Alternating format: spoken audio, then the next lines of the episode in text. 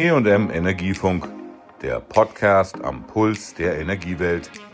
Willkommen zur neuen Folge. Ich bin Susanne Harmsen, Redakteurin beim Fachverlag Energie und Management. In der ersten Energiefunk-Folge des Jahres 2021 kommt die Vorsitzende der Hauptgeschäftsführung des BDEW zu Wort. Kerstin Andrehe ist nun seit 13 Monaten Chefin des Bundesverbands der Energie- und Wasserwirtschaft. Trotz der Corona-Pandemie fällt ihre Bilanz für 2020 positiv aus. Die CO2-Emissionen der Energiewirtschaft sind bis 2020 um 53 Prozent gegenüber 1990 gesunken. Und gegenüber dem Jahr 2019 äh, betrug der Emissionsrückgang 15 Prozent. Jetzt müssen wir natürlich äh, im Blick behalten, dass der Konjunktureinbruch durch Corona ähm, sich auch im Stromverbrauch ausdrückt im Jahr 2020, der im äh, Vorjahr insgesamt um 4,4 Prozent gesunken ist. Und wir haben schon im Zieljahr 2019 deutlich über 40 Prozent CO2 gegenüber 1990 reduziert, was ja das ursprüngliche Ziel des Klimaschutzgesetzes war. Und äh, diesen Kurs wollen wir natürlich fortsetzen. Mit dem Ausstieg aus Kohlestrom und Kernkraft werde es immer wichtiger, Alternativen zu erschließen, vor allem erneuerbare Energieerzeugung auszubauen, appellierte Andrea. Die Stromerzeugung aus Kohle geht zurück. Die Stromerzeugung aus Steinkohle sank um mehr als ein Viertel, die Stromerzeugung aus Braunkohle um knapp ein Fünftel gegenüber dem Vorjahr. Und der Anteil der Erneuerbaren steigt. Das heißt, hier die Richtung stimmt. Nochmal, die Geschwindigkeit kann und muss erhöht werden. Sie sehen vor allem, dass Wind onshore der Packesel der Energiewende bleibt. Die Windkraft an Land ist aktuell mit Abstand der wichtigste Energieträger im deutschen Strommix. Umso wichtiger sei es, alten Windkraftanlagen auch nach 20 Jahren einen Weiterbetrieb zu ermöglichen und neue zu bauen. Die Novelle des Erneuerbare Energien Gesetzes EEG, die vor Weihnachten im Bundestag verabschiedet wurde, enthalte zwar einige positive Ansätze, werde aber noch nicht ausreichen, um der Energiewende den nötigen Anschub zu verleihen, mahnte sie. Mit dieser Novelle werden die Potenziale der erneuerbaren Energien für das Erreichen der Klimaziele nicht ausreichend gehoben. Wir sehen natürlich auch, dass das Förderregime des EEGs insgesamt an seine Grenzen stößt. Mittelfristig brauchen wir ein neues Förderregime mit dem Ziel der Integration der erneuerbaren Energien in den Markt. Und äh, wenn wir im Einzelnen reinschauen, dann sehen wir positiv eine vorgesehene Stärkung der Eigenversorgung. Erneuerbare Energienanlagen bis 30 kW Leistungen sollen von Umlagen und Abgaben befreit werden. Das heißt, wir haben eine verbesserte Chance, die Energiewende durch Nutzung von Strom auf dem Dach voranzubringen. Klartext muss man ja sagen, dass wir beim Ausbau von Photovoltaik vor großen Herausforderungen stehen. Wir sprechen von 5 GW Zubau jedes Jahr. Wir haben zum Zweiten die finanzielle Beteiligung der Kommunen an den Windprojekten.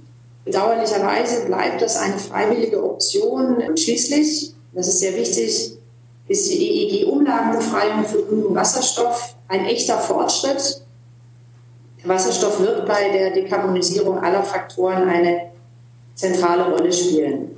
Sie zeigte sich zudem enttäuscht, dass der ursprüngliche Satz in der EEG-Novelle, der die erneuerbaren Stromerzeuger als in öffentlichem Interesse und im Dienste der öffentlichen Sicherheit bezeichnete, gestrichen wurde.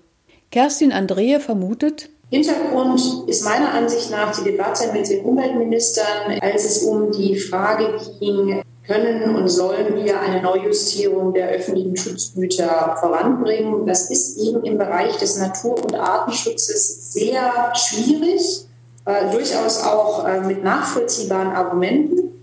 Aber wir als BDEW diskutieren das auch intensiv und ähm, es ist bedauerlich, dass das öffentliche Interesse hier nicht weiter erhöht wird. Zu den ungenügenden Abschnitten kämen aber auch Regelungen in der EEG-Novelle, die Verschlechterungen darstellen.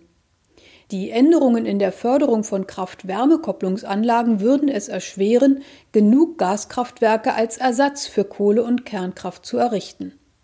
Immerhin eine Leistung von 13.000 Megawatt sei hier nötig. Und auch die erneuerbaren Energien hätten es schwer.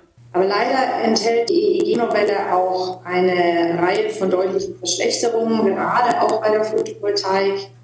Eine Vielzahl der geplanten Neuregelungen führt zu einer Zersplitterung der PV-Förderung. Es ist kein großer Wurf, sondern es ist ein klein. Ähm, das Ausschreibungsvolumina für die PV muss erhöht werden, die Vergütung für kleine Dachanlagen ohne Eigenverbrauch insgesamt attraktiver ausgestaltet werden.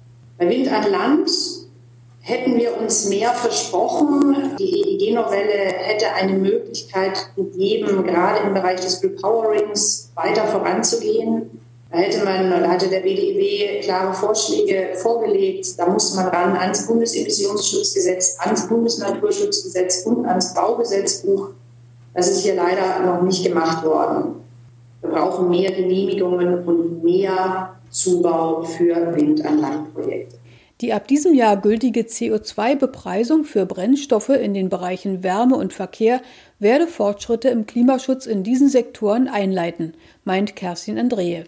Mit Blick auf die Elektromobilität müsse die Koalition endlich eine Einigung beim Gebäude-Elektromobilitätsinfrastrukturgesetz GEIG erreichen, um den Ausbau der privaten Ladeinfrastruktur zu beschleunigen. Auch das Thema Wasserstoff müsse weiterhin ganz oben auf der Agenda der Politik bleiben. Die nationale Wasserstoffstrategie sei dafür ein Anfang, sagte Andrehe. Industriepolitisch muss die Wasserstoffwirtschaft unterstützt werden. Wir brauchen Lernkurven, wir brauchen Skalierungseffekte, wir brauchen Kostenminimierung und Kostenminderung, damit wir im Bereich äh, Wasserstoff tatsächlich nicht nur energie- und klimapolitisch, sondern auch industriepolitisch vorankommen über die Frage der Anwendungsfelder des Wasserstoffs. Für dieses Jahr rechnet sie damit, dass vor allem Entscheidungen der Europäischen Union die Energiebranche beschäftigen werden. Wenn wir genau hinschauen, dann wird das Jahr geprägt sein von Entscheidungen auf europäischer Ebene. Die Anhebung des EU-Klimaschutzziels bis 2030, eine Treibhausgasminderung von mindestens 55 Prozent, wird natürlich sehr viele gesetzgeberische äh, Prozesse nach sich ziehen. Im Wesentlichen äh, spielt äh, eine Rolle bei den erneuerbaren Energien Bauen, Bauen, Bauen. Wir brauchen einen Zubau von den Erneuerbaren auf allen Ebenen. Und äh, wir brauchen auch eine Philosophie auf europäischer Ebene, die diese Zielerreichung in den Vordergrund stellt. Das bedeutet, dass wir in EU-Beihilferecht Diskussionen haben werden. Wie bekommen wir diese Zielerreichung in den Vordergrund? Wir werden im Rahmen des ETS Diskussionen haben, des Effort-Sharings Diskussionen haben. Wir brauchen eine, wir bekommen eine Novelle der EU-Gebäudeeffizienzrichtlinie bei RED 2, also der Umsetzung der erneuerbaren äh, Richtlinie auch auf nationaler Ebene, auch im Verkehrssektor, aber nicht nur, steht die nächste Novelle schon an. Das waren der Rückblick auf 2020 und ein Ausblick auf das frisch begonnene Jahr mit der Chefin des BDEW, Kerstin Andrehe. Tschüss, sagt Susanne Harmsen. Das war der E&M Energiefunk. Bleiben Sie voller Spannung.